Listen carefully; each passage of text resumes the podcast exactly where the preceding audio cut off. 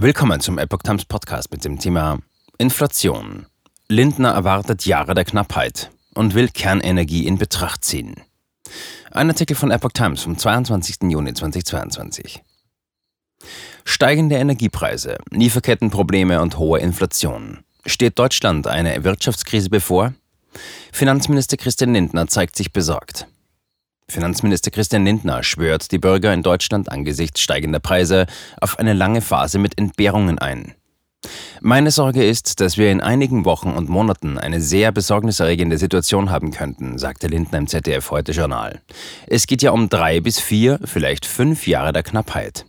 Und dafür müssen wir eine Antwort finden. Er fügte an, es besteht die Gefahr einer sehr ernstzunehmenden Wirtschaftskrise aufgrund der stark gestiegenen Energiepreise, aufgrund der Lieferkettenprobleme, aufgrund auch der Inflation.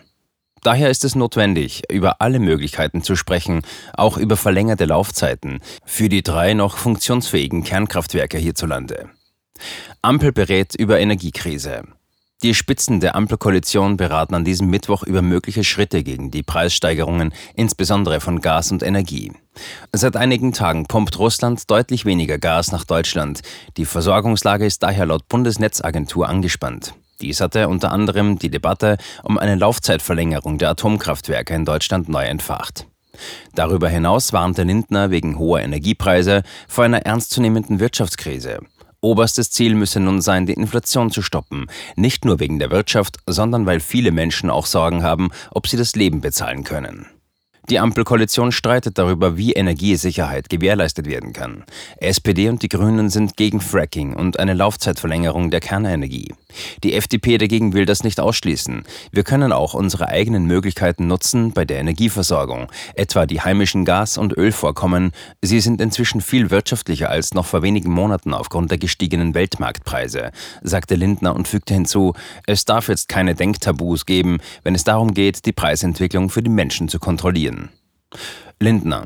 Sollten Kernenergie in Betracht ziehen.